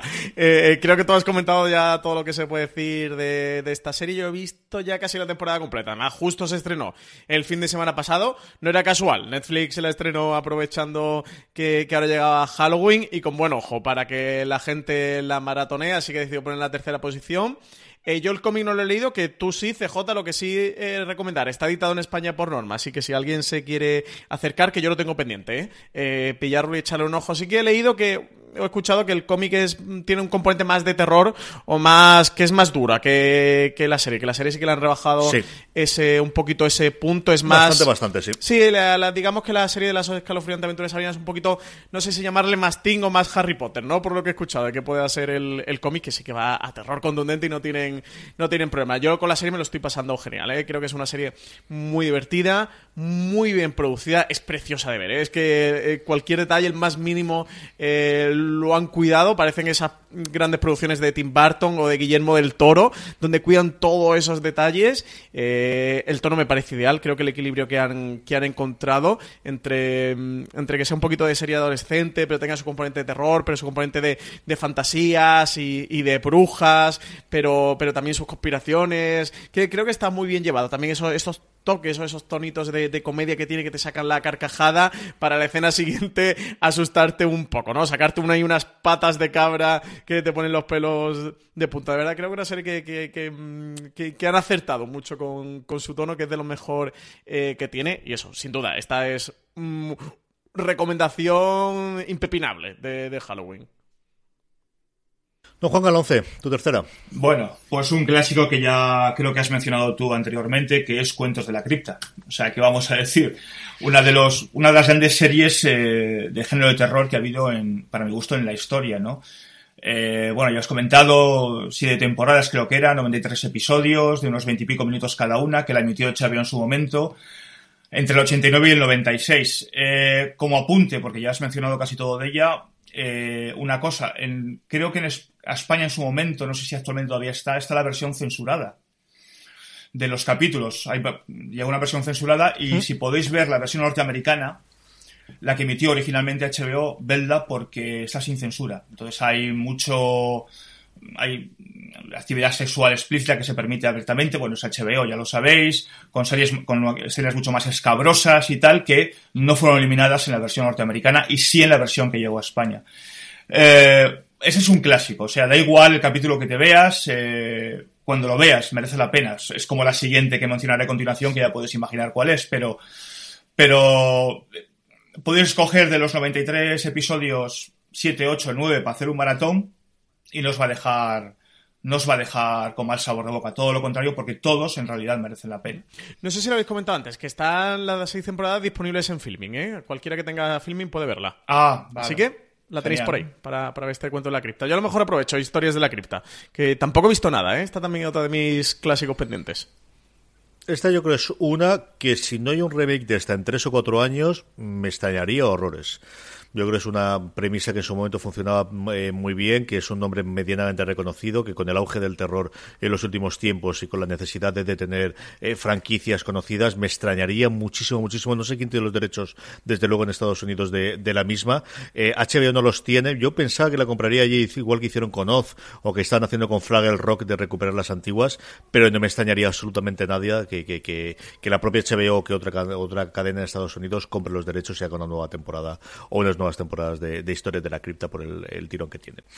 Si me guardan las escalofriantes aventuras de Sabrina, y os he dicho que habría eh, un pequeño elenco de, series de molonas modernas de Netflix, pues evidentemente la tercera es La maldición de Hill House. Para mí es, junto posiblemente con Counterpart, las dos grandes sorpresas de lo que llevamos del 2018, una serie que vino de la absoluta nada, de que no conocíamos nada. Yo he contado ya un par de veces de cómo tenía los screeners, tenía los episodios adelantados por parte de, Netflix de una serie que desconocía y luego me ha parecido, pues como os comentaba, una de las mejores series que he visto este año. Es una delicia absoluta y total de serie, mucho más allá de ser de terror, es, eh, tiene momentos eh, extraordinarios, una labor de casting alucinante con los, con los eh, protagonistas tanto de adultos como de, de críos y una delicia, incluido el final. A mí, a diferencia de Juan Galonce, a mí sí que me gustó muchísimo y me encantó el final de la serie que, bueno, si, habéis si no habéis visto la escalofriante aventura de Sabrina, la siguiente que tenéis que ver es, sin duda, La maldición de Hill House, que es de verdad para mí la gran estreno que ha tenido Netflix durante el 2018, al menos lo que tenemos hasta ahora, a falta de ver lo que, lo que ocurre de aquí hasta final de año.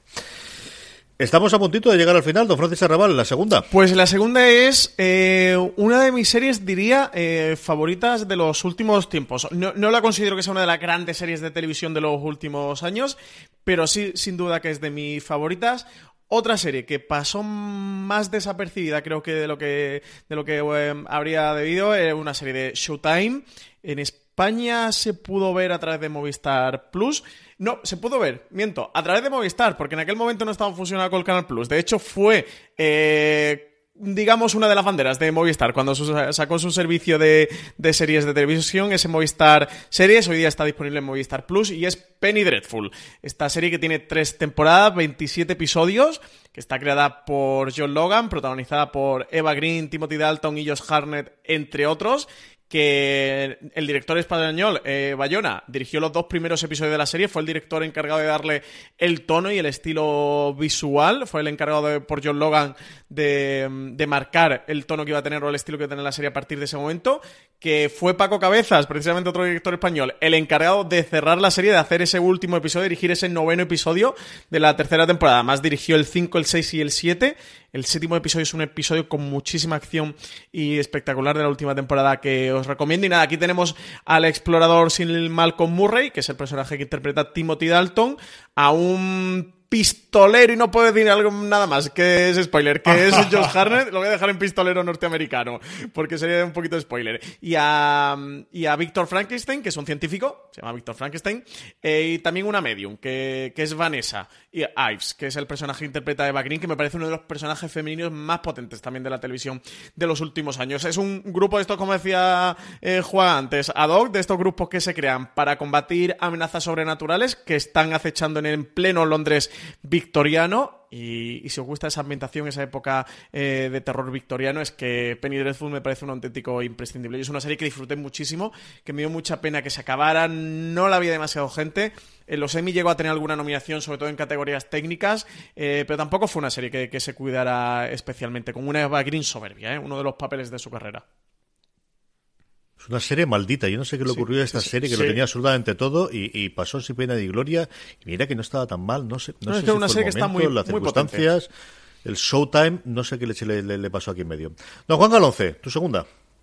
Bueno, pues también la habéis mencionado, porque a medida que vamos eh, llegando al top, al final, ¿no? Pues pues yo imagino que, se van cruzando los, los, gustos, ¿no?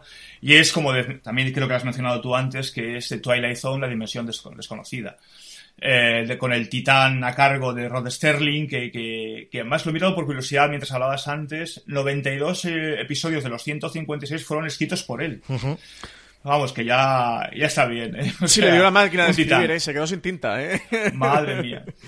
Bueno, yo, yo es que la tengo por ahí guardada, no sé, en, en, uno de los miles de DVDs que tengo por la casa, guardada, y la habré visto dos o tres veces completa porque la tenía completa, no sé, la última vez hace unos cuantos años.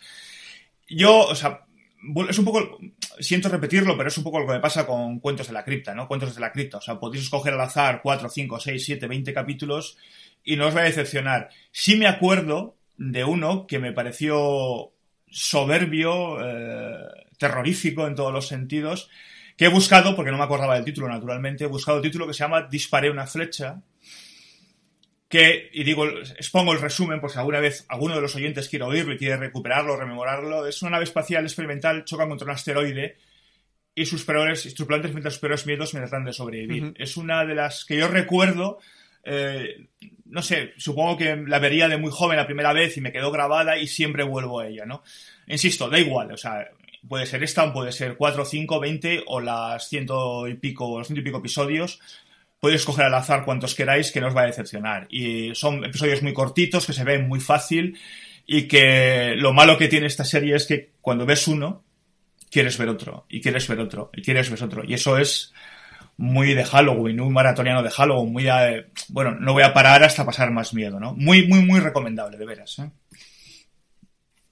Yo sigo sin entender cómo pudieron dejar eh, emitir esto en NBC cuando lo hicieron en su momento. Eh, yo tengo un recuerdo muy vivido de Aníbal, que es la segunda serie que tengo en mi top 10, que es la segunda temporada eh, una pase de prensa de XN en Madrid, ponernos los dos primeros episodios de la segunda temporada encender las luces después del segundo episodio y quedarnos todos mirándonos durante un minuto, minuto y medio de qué leche hemos visto y cómo se puede hacer esto en televisión abierto.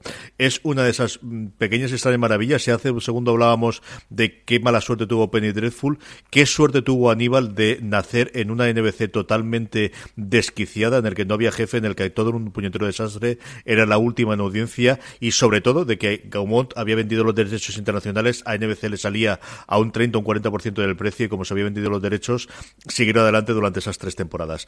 Es una serie absolutamente alucinante. Si mm, podéis, si pasáis del episodio de las setas, que es el tercero o el cuarto de la primera temporada, ya no miraréis atrás.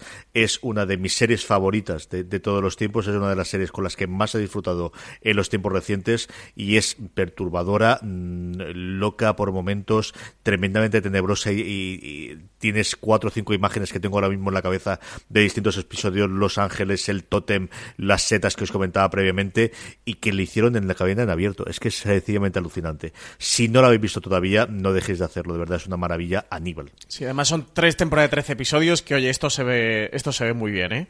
No, no, no me imaginaba que fuéramos a coincidir en Aníbal, CJ. Fíjate que sé que a ti te gusta muchísimo la serie, pero no, no he pensado que la fuera a meter en tu top de series para maratonear en Halloween. A, mí me, A mí me gustó muchísimo, sobre todo la primera temporada. La primera temporada me parece es, es soberbia, espectacular. Sí que es cierto que para mí no es terror, terror. O sea, no, no entra dentro del género de terror, aunque tiene momentos muy, muy difíciles de digerir. Y no lo digo con Eso te iba a sentido, decir. o sea, pero- que hombre, Pero- hombre, no sé de terror, pero a mí sí- eh, Juan, cuando aquí el señor Aníbal Lecter baja al sótano y tira de frigo, mm, también te digo, no, no, no, no sé tú qué es lo que tienes en tu nevera, pero Bueno, pues, pues, bueno, no, no, no, no, no tengo nada parecido que yo sepa, ¿no? Digo, como tampoco tengo los trajes que tiene Aníbal en la serie, tampoco, ojalá. Ni la biblioteca, ni la estantería. Ni la biblioteca, ni, ni los ¿no? cuchillos Yo no he visto- señor. ¿Qué, qué- qué cuchillos tan envidiables, eh? Sí, no, a mí la serie me, me- me gustó. eh. Me gustó, las tres, las, tres, las tres temporadas me gustaron. Hay momentos en la, creo recordar que en la tercera que me costó. El principio de la tercera es complicadito. Es, es complicado y te lo tienes que tomar. No, no es de esos episodios que tienes que ver con sueños, tienes que verlos muy despejado porque cuesta. Pero te digo, para mí no es el, el- el- el terror, terror, a pesar de que yo en su momento fui muy fan, yo lo hemos comentado nosotros muchas veces eh, y cada vez que salía el episodio lo veía porque estaba esperando semana tras semana que llegara. Pero vamos, eh, entiendo que esté en ese puesto para vosotros, lo entiendo. Pues a mí, Estéticamente es alucinante y yo no encontré una biblioteca tan chula hasta que he llegado ahora a la casa de, de Hill House, en la maldición de Hill House. Porque me, me- yo tenía una envidia loca de ese, de ese lugar que tenía con las paredes rojas y con los libros. Francis, dime. Que yo re- eh, sí que reivindico mucho los tres primeros episodios de la tercera temporada, que son esos episodios que dirigió Vincenzo Natali, que ocurrían con...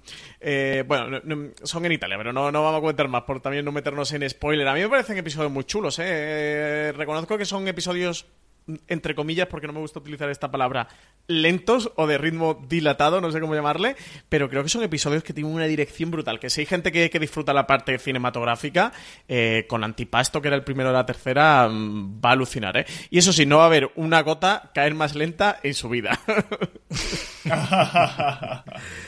Ahora sí, es el momento. Ya hemos llegado ya al puesto número uno. Don Francis Arrabal, ¿cuál es tu serie que recomiendas por encima de todas las demás para hacer un maratón en este Halloween? Pues la has recomendado tú, CJ, la ha recomendado Juan, y es que creo que si hay una serie que, que no te puedes perder este Halloween es precisamente La Maldición de Hill House, la serie creada por This holiday, whether you're making a Baker's Simple Truth turkey for 40 or a Murray's Baked Brie for 2, Baker's has fast, fresh delivery and free pickup, so you can make holiday meals that bring you all together to create memories that last. Baker's, fresh for everyone. Free pickup on orders of $35 or more. Restrictions may apply. Choose from a great selection of digital coupons and use them up to five times in one transaction. Check our app for details. Bakers, fresh for everyone. Si estás buscando un buen podcast de análisis y debate en tu idioma, te invito a que escuches Pulso y Péndulo. Yo soy Carlos Curbelo. Y yo soy Fabiola Galindo. Todos los jueves analizamos temas de actualidad en Estados Unidos y Latinoamérica. Fabi y yo no siempre estamos de acuerdo, pero sí tenemos un objetivo común. Queremos servir como antídoto contra las noticias falsas y la polarización. Pulso y Péndulo. Busca nuestros episodios en Apple Podcast, Spotify o en tu aplicación favorita. Por Mike Flanagan, conocido ya director de, de terror, que está protagonizado por Michael Huisman y por Carla Gugino. Eh, creo que la serie es muy, muy chula. No la he acabado, por lo cual no puedo hablar del final. Voy por el octavo episodio, me queda muy poquito. De hecho, eh, mis esperanzas son acabarlas esta noche, porque fíjate que me la iba a guardar para Halloween, pero me puede la impaciencia. Eh, tiene dos episodios, como son el quinto y el sexto, que me parecen de lo más brutal que he visto esta, esta, este año en televisión. Si en Castle Rock tenía un... Es el séptimo episodio, que es una auténtica maravilla, ese de... mm, Se llamaba... La Reina. The Queen, ¿no? Sí, La Reina. La reina, la reina, sí. Sí, aquí en, en La Maldición de Hill House tiene un quinto y un sexto. El quinto creo que se llama La, la chica del cuello torcido, creo que lo han, lo han subtitulado. Y el, y el sexto son Dos Tormentas, Two Storms. Y son dos episodios de verdad fabulosos. Me, me ha gustado mucho. Además, creo que es un terror, no sé si llamarle, por- porque a lo mejor es peyorativo lo que digo, pero como para dummies, es decir, creo que es terror para todos los públicos que, que cualquier persona puede ver. Si hay alguien que no le guste el género en sí de terror o que le resulte, le resulte muy cargado, eh, La Maldición de Hill House lo va a disfrutar. Creo que es una serie que puede ver todo el mundo, que tiene momentos muy terroríficos y, y sí, alguna vez tiene sus sustos, pero no juega a eso, no es solo eso. Es, creo, no sé la, la opinión que vosotros tenéis sobre La Maldición de Hill House. Pero creo que por encima de todo es un drama de personajes, de lo que le está ocurriendo a esos personajes, y además tiene una capa de serie de terror muy potentes, evidentemente, es una serie de terror e indiscutible, pero creo que, que te aporta muchas más cosas. No sé, es que no he visto el final, entonces estoy un poco pillado, porque a lo mejor me estoy equivocando en lo que digo, porque, porque por ahora, hasta donde he llegado, eh, han desvelado muy poquito, muy poquito. Nada, la tenéis disponible en Netflix, son 10 episodios, una temporada por ahora. Eh, CJ, ¿tiene confirmada segunda temporada La Maldición de Hill House? Total y absolutamente lo que quieren hacer, lo que están dándole vueltas es el director, lo comentábamos nosotros en el review para aquellos que lo, que lo hayáis oído, lo que he confirmado es que él cree que la historia de la familia ya está contada y que con esto hemos terminado, pero desde luego que abren la puerta, lo que todos tenemos la sensación después de ver la serie es, sea con la casa o sea con el tono del tipo de serie, que al final es un drama con tono de, con tono de terror, que Sí, es realmente sí, sí, lo que hace. ¿no? Es al final eh, lo que ocurre. De una forma o de otra, yo creo que Flanagan va a seguir haciendo muchas, muchas cosas para Netflix. Yo creo que es el gran descubrimiento de este año, como os comentaba. No sabe, él no acaba de, de, de desvelarlo Netflix si van a basarlo en la misma casa. Podrían coger toda la, la época antigua, Tienen la porque de hecho historia, la ¿no? novela. La historia de los Hill para precisamente. Sí, para- eso es. Es que, la, es, que se- es una parte que sí que aparece en, en- en la novela o en la novela corta de la que está adaptada muy libremente o lo- en la que se basa la, la adaptación de la serie. Esa es una posibilidad. U otra es, bueno, que cuente otra historia totalmente distinta con ese, sobre, con ese sobrenombre o bien que se inventen un nombre nuevo y a partir de ahí utilicen. Yo creo que no hay ninguna posibilidad de que no hagan una segunda temporada de cara al año que viene después del éxito de esta primera. Yo creo que es totalmente indispensable. Don Juan Galonce, ¿cuál es tu primero? ¿Quieres jugar a adivinarla antes, Francis? Eh, Sí, a ver, a ver. La de Juan. Pero es trampa. Es que, es que ya la sé. ¿No? No la vas a, no la ¿No? vas a adivinar. No. Eh, oye, es que estoy en blanco, CJ, y va a quedar muy arrítmico. ¿Tú tienes alguna pista de- del, del número uno de Juan o no? Es que la única que se me ocurre podría ser es la que tengo yo en el número uno, así que tampoco voy a decirla. o sea, que, que si adivino la tuya, eh, CJ adivino de Juan, adivino dos. Esto vale doble. Esto, esto es que No. me invitaría a comer, ¿eh?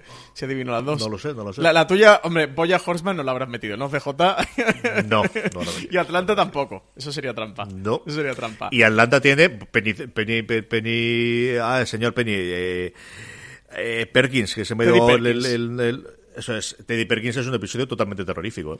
Eh, no sé, CJ, es que tú ya has dicho la maldición de Hill House o las escalofriantes aventuras de Sabrina, que eran las que yo pensaba que te iba a tener por arriba. No sé, CJ, si te has dejado. Si los dos habéis dejado Castle Rock. Voy a, voy a apostar por Castle Rock, porque tampoco se me ocurre ninguna mejor. Me la juego. Pues no, porque Castle Rock aún no lo he visto. no me ha dado tiempo todavía. No, yo me voy a una serie que tiene unos añitos, que es de hace 11 años, se llama Maestros del Horror, Master of Horror. Una serie que creó Mick Garris para Showtime, que una serie antológica que consta dos temporadas de 13 episodios cada uno, de unos casi una hora de duración cada uno, donde Mick Garris, que es un guionista y director norteamericano dado al género, reúne a un montón de clásicos del cine de terror para hacer, insisto, 26 capítulos, 13 capítulos por temporada, y reúne, pues, ni más ni menos que a London Scarelli, a Stuart Gordon, a Top Hopper, a Dario Argento, al mismo Mick Garris, Joe Dante, John Landis, el maestro John Carpenter, Takashi Miike, Larry Cohen, y dirigen cada uno, eh, no, no, no coinciden todos las dos temporadas, prácticamente, 13 episodios. Y vamos, el abanico del terror, es un, homenaje al género de terror. El abanico va desde un slasher hasta sectas, hasta, eh, hasta mm, eh, un relato basado en una historia basada en un relato de Lovecraft, hasta cadáveres, en fin, el abanico es absoluto, ¿no? Es decir, lo que se genera, lo que quiere pretender Mick Garris y consigue las dos temporadas, que iba a hacer una tercera y se la canceló al final Showtime, eh, es crear un homenaje al género de terror. Eh, te digo, hay de todo. Desde zombies hasta, hasta Satán, pasando por lo que quieras, ¿no? Muy, muy. No creo que esté en ninguna, en ninguna plataforma actualmente. Me extrañaría. ¿eh? Yo la tengo en DVD. Las dos temporadas tengo en DVD. Y, y es, es, es espectacular. O sea, esto sí que es terror en estado puro. O sea, aquí no hablamos ni de intriga, ni de misterio, ni de, ni de zarandajas eh, ninguna. Aquí es vamos a jugar al terror y al terror, ¿no? Eh, y yo la tengo, bueno, la tengo como oro en paño guardada porque me costó muchísimo encontrarla porque durante muchísimo tiempo no se podía encontrar en español. O sea, perdón, con subtítulos en castellano, sí en inglés, bueno, y al final la pude encontrar con subtítulos en castellano. Eh, buenísima. Esta sí que puedes pegarte un atracón en Halloween, o sea, el 31, el 1, el 2, el 3, ya puedes, puedes echar el resto con esta. Master of Yo he buscado en Just Watch, estaba buscando CJ y Just Watch, ay, perdón, Juan, y Just Watch ni la conoce, o sea, no, no está ni en su base de datos, así que no, no, no está disponible en ninguna plataforma en España. Está en DVD, está la tiene toda mi padre en DVD y es una de las que tenía apuntada, pero yo no he llegado a ver nada de ella. Y si la tenía para luego, para cuando hagamos el, la colección final o el resumen final apuntada, eh, porque además eh, he oído hablar mucho de él. Yo oigo regularmente el podcast que tiene Mick Garris hablando sobre terror, que tiene entrevistas muy, muy interesantes, que Ángel Agudo me lo pasó en su momento para hacerla, que de hecho eh, originalmente no que recuerdo con cadena y posteriormente se lo compró Blumhouse, que montó una pequeña cadena pequeñita de, de podcast alrededor del mundo de terror y lo tiene ahí dentro. CJ, ¿Castle ¿Cuál es Rock? la mía, Francis? ¿Castle Rock o qué? No. No me lo puedo creer. No me puedo creer que no se No. ¿No has metido a Castle Rock en tu top 10? No. Con lo que te ha gustado a ti Castle Rock. No he metido cosas. Pero- sí, pero se me ha olvidado. ¿Se te ha olvidado eso que iba a decir? Digo, sí, sí, sí, total y absolutamente. Luego, luego haremos el repaso. Eh, Es muy fácil, es muy fácil la mía. La de Hitchcock. No. La tengo fuera, pero no. No, CJ... Es que yo estaba a punto de meterla, pero como no es terror, terror Yo, tampoco, CJ, sí. me la voy a jugar a Polla Horseman. No. eh, no lo sé, A ver, es que... vamos a ver, vamos a ver. Si yo digo Ah, la eh, espera, espera, espera, la espera, espera un momento, sonrisa, espera un momento. ¿Una serie la que no broma, estrenado? no. Ay, es que... El vidente, la zarpa y ya poniéndolo totalmente a huevo, el cuervo y el asfalto, ¿qué serie es, Juan? Ostras, Ay, Dios mío, esos son, esos son yo de me he quedado con el culo torcido. ¿eh? ¿Y ¿Y quién adaptaba estas cosas en España en los años 66 y 67? ¡Ah! Claro, Ah, la de historias para dormir. Sabes que yo no soy. para no dormir. Yo soy patriota lo justito, pero de vez en cuando hay que reivindicar al maestro y yo creo que lo que tenéis que hacer sí o sí este Halloween es. Si lo tenéis en DVD, el DVD. Si no, la página española de Radio y Televisión Española tenéis no todos los episodios clásicos, incluso también algunos de los modernos, de los 80, la adaptación que hicieron del caso del señor Bar del Mar, o el- algún otro como El Trapero, El fin que empezó ayer, pero especialmente los clásicos, los años de los episodios de los años 65, 66 y 67, de un Chicho Ibáñez Serrador que en esa incipiente televisión española, con cuatro duros, cuatro escena- eh, escenarios de los que había allí en, en Torre España o alrededores, hizo esa verdadera y absoluta maravilla de las que todos recordamos, que es Historias para no dormir. Podéis seguir además eh, Podium, eh, del el canal de podcast montado a través de Prisa, ha rescatado los seriales que había en audio, que no se llaman Historias para no dormir, se llama Historias de Medianoche, quiero recordar que es, por si queréis también rescatar los seriales que hizo Chicho en su momento solamente para radio, eh, al menos el asfalto y el cuerpo tenéis que verlos, sí o sí. Tenéis alguna más y luego ya os engancharéis. Es- es episodios de duración. Fallo mío, no haberla incluido. Así se me ha pasado por completo. Y la tengo en DVD y me costó encontrarla, pero muchísimo, porque hasta hace no mucho no estaba editada. ¿eh? Imposible, costó una barbaridad que lo editasen. Tiene episodio además desde 30 minutos hasta 50 y tantos minutos. En esos Sí, tiempos sí, se permitía hacer de longitud. Y luego los más recientes de los 70 y los 80, hay alguno. Freddy, por ejemplo, tiene una hora 44. Estoy viendo ahora mismo Radio y Televisión Española. Sí, esa es mi eh, número uno. De verdad, haceros un favor y al menos el asfalto, por ejemplo, deberíais verla sí o sí. Historias para no dormir, historia viva del- de, la televisión española y de, de ese genio eh, que fue. De un genio. Rato. Pero esta me la apunto, que yo esta tampoco la he visto, CJ. Me he visto cosas sueltas, imagino, como la- cualquier español, pero, pero no he visto nunca ningún episodio. Yo, completo. yo la tengo y además pude yo quería la versión completa, porque hay dos tipos, dos versiones, una que es incompleta con, con todas las emisiones. La de lujo la tengo yo en DVD. Porque yo la quería tener sí o sí y, y fíjate, tanta, tanta emoción y no la he puesto en mi top. Pues se me ha pasado por completo, o sea... El mejor escribano chumorro, Juan. Esto, va, esto Además, ocurre verdad. y ahora reparamos.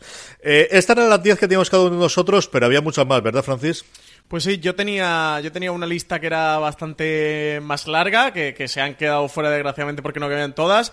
He apuntado una serie sobrenatural que sí tiene ese punto de, de fantasía, de monstruos, con hombres lobo, con, con brujas, con vampiros, con cazavampiros, con un poco de todo, que era Grimm, aquella serie de, de la NBC que terminé abandonando Sí. ¿eh? en su tercera temporada, pero que era una serie muy, muy disfrutable. Una serie muy simpática, eso, pues con todos los componentes y, y elementos de, de la fantasía ahí juntos alrededor de una adaptación muy libre de, los cuentos de los hermanos Grimm. La premisa era que era un descendiente en la actualidad de los hermanos Grimm, que, que, era una persona normal y corriente y que de repente se encuentra de que le caen sobre él la, la responsabilidad de, de, ordenar un poco este mundo de, de, la fantasía y todo lo que está ocurriendo alrededor con ello. Verdad que era una serie bastante simpática, no era una gran serie, pero sí que muy maja.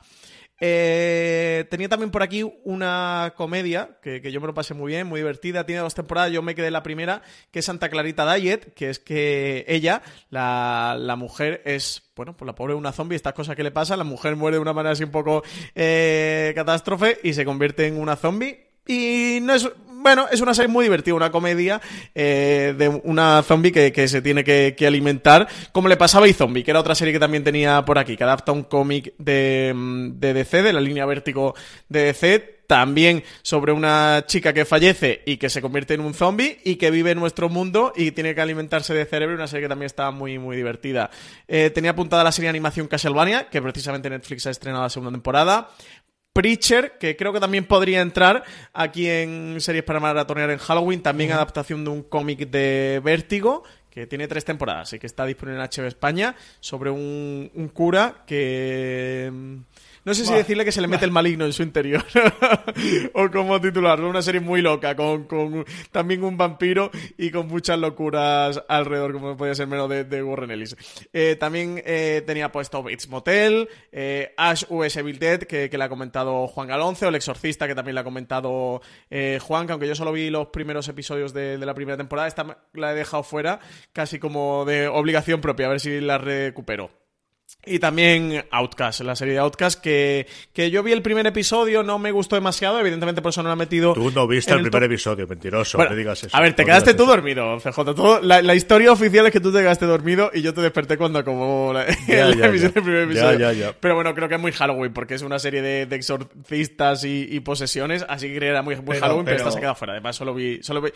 Llegué a ver el primer episodio, versión oficial. El que se quedó dormido fue aquí el señor CJ Navas. yo, me dormí, con el primer episodio de Outcast y no volví a ver más. me pareció tan flojo, de verdad. Bueno, yo voy a recuperar, bueno, aparte de Histor para dormir, que ahí me has pillado en fuera de juego, me has pillado como el Madrid, como el Barça y el Madrid. Juan, no vamos a creer que estamos aquí en un especial de, serie para Ha estado muy comedido, ¿eh? Llevamos más de una hora y diez y no te has metido el dedo en el ojo todavía. La verdad es que muy, lo del Madrid con el Barça fue terrorífico, eso lo tengo que reconocer. Yo pensaba que iba a decir el número uno del Camp Nou o algo de esto, y no, no, no se, ha, portado La verdad es que, se ha portado muy es bien. que como decías, ha sido terrorífico. El número uno podía estar bueno, yo tenía... metiéndole un gol de cabeza al Madrid, que la verdad que sí, que está en el top 3 de las cosas más terroríficas que he visto jamás. Bueno, yo voy por dos que son así como muy outsiders, ¿no? Y que no sé si España. Bueno, España llegó una, una muy antigua, no sé si acordaréis los más viejos del lugar, que se llama Misterio para tres. No. No, Nada de nada. Pues, vale, es una serie que se, se, se, se retransmitió aquí en España en el año 87 al 90 de unos 70 episodios aproximadamente, donde, eh, bueno, es un anciano vendedor de antigüedades, eh, realiza un pacto diabólico y eh, se dedica a vender objetos malditos, ¿no? una vez que muere el hombre, los, sus dos herederos son dos primos que heredan la, la, tienda de antigüedades, ¿no? Y descubren que toda la tienda está maldita. Una serie con un, con un marchamo así un poco entrañable, con un punto entrañable, muy de, un poco teenager quizás, pero muy, muy bonita y me gustaba mucho en su, me gustó mucho en su momento. Yo no la he visto completa, ¿eh? he visto capítulos sueltos los que he podido encontrar. y era una serie, lo que no recuerdo es quién, quién la produjo esto. No me acuerdo bien, pero bueno, a mí me gustó muchísimo en su momento. Una serie más que de terror, rollo fantástico, sobrenatural. Eh, ya te digo, en ese punto, un punto muy entrañable ochentero, ¿no? Esa por un lado. Y luego otra que sí que he visto varios capítulos, eh, tampoco completa porque no la encuentro completa, se llama Dead Set Muerte en Directo, que es una serie de televisión inglesa, rollo reality show. Esa mola mucho. esa por escrita por Charles Brooker y que creo que estuvo en algún BAFTA, si no recuerdo mal, pero hablo de memoria, ¿eh? no me hagáis demasiado caso. Y que en realidad es, eh, bueno, la casa de Gran Hermano está construida en este caso sobre, un, sobre una antigua base militar allí en Inglaterra, donde se han rodado previamente otras, otras eh, historias o, películas o series de terror y comienza a sucederles cosas a los eh, integrantes de la casa, mientras en el exterior hay una especie de invasión u horda, lo voy a dejar ahí, zombie, ¿no? Estaba bien, me pareció interesante. O sea, tenía momentos muy, muy potentes, eh, también momentos un poco reality show, que a mí eso me, me, sacaba un poco de la historia, pero me pareció original la premisa. O sea, no era, era algo novedoso, ¿no? Y los ingleses sí que apuestan un poco por, por, por crear, innovar y tal. Y luego que yo recuerde así más a bote pronto no tengo más fuera del tintero, salvo historias para dormir, que eso me ha llegado al alma, de verdad. Eh, pues ahí, está muy feo, para dormir. ahí está muy feo, ¿eh? sí. Bueno, ya que tú me haces sangre con el clásico, pues aprovecho. ahí está, pero, pero, yo en tono me Yo no me esperaba esto de ti. Yo en me da culpa. Sí, Juan ha sido historias para dormir, a mí es Casa Rock y siento que se me ha ido porque al final la vi hace tiempo cuando la estrenaron en julio en verano y, y no la tenía en la cabeza. Eh, Black Mirror me ocurre algo parecido a lo que contaba Juan, y es que sí, tiene episodios de terror y es terrorífica por momentos, pero la tengo tan enclavada en ciencia ficción o pensando en otra cosa distinta que, no la he recomendado. Y mira que es una serie muy para matar en, Halloween. El resto, más o menos, hay bastantes que habéis comentado. Sí diría Teddy Perkins, yo creo que tenéis que ver Atlanta y especialmente ese segundo episodio, sí que es realmente terrorífico, es, más, eh, es uno de los mejores episodios de este año y de lo más terrorífico que he visto este año. Y luego tenía dos series también de antología, una Alfred Hitchcock presenta, que es cierto que solía ser más de intriga que de terror, pero tenía dos o tres episodios terroríficos, al menos en la resolución. Y luego una que era mucho más fantástica, pero que también tenía sus momentos, que era Cuentos Asombrosos. Y luego sí se me ha quedado una serie por la sencilla razón de que no se estrena hasta tres días después de Halloween, pero esta es ideal, absolutamente ideal para, para maratonearla posteriormente o maratonearla para el Halloween que viene o para ese fin de semana cuando se estrene el día 2 de noviembre que es Homecoming. Es más thriller que terror, pero es una serie absolutamente ideal y si no fuese porque no se ha estrenado, yo os digo yo que era muy probable que estuviese muy muy arriba en mi, en top 10 eh, cuando se estrene, si es esto a posteriori, si no apuntaronla ya, el 2 de noviembre se estrena en Amazon España, es una serie que tienes que ver sí o sí. Sí. Y con esto, No, iba a comentar que, yo también me he quedado ahí, se me he quedado con ganas de meter Discovery of Witches, que por eso te he preguntado si era una serie que no se hubiera estrenado, porque dije, a lo mejor CJ ha metido Discovery of Witches o Hancock, que como nosotros ya la hemos podido ver a través de screeners, digo, a lo mejor la, ha metido. Pero como no se podían ver en. O sea, como todavía no, no están en España, por eso no he decidido de dejarla fuera del top. Con esto terminamos nuestro top. Recordad que tenéis mucho más contenido sobre Halloween en eh, los especiales que vamos a hacer durante toda la semana en la web, los episodios de la serie más atorradoras, momentos de terror emocional, las mejores series de terror, que hemos grabado también un podcast eh, gran angular que está disponible esta semana sobre Blumhouse, sobre la gran productora eh, de cine de terror y el modelo nuevo de producción que, estableció en los últimos, bueno, 18 años que está funcionando, prácticamente desde el 2000, desde que empieza a hacer la compra en su momento de Paranormal Activity, que es la que al final da el pistoletazo de salida para, para eh, bueno, la, productora Jason Blum Blumhouse, eh, que tenemos mucho más contenido en nuestro canal de podcast, en fuera de series.com, os comentaba. Don Francis Arrabal, hasta un próximo top. Pues hasta el top que viene, CJ. Don Juan Galonce, mil millones de gracias, hasta el próximo top. A vosotros, hasta la próxima. Y a todos vosotros, querida audiencia, pasaros como os comentaba antes, gracias a nuestros patrocinadores de la semana. Y como siempre os digo, recordad, tened muchísimo cuidado.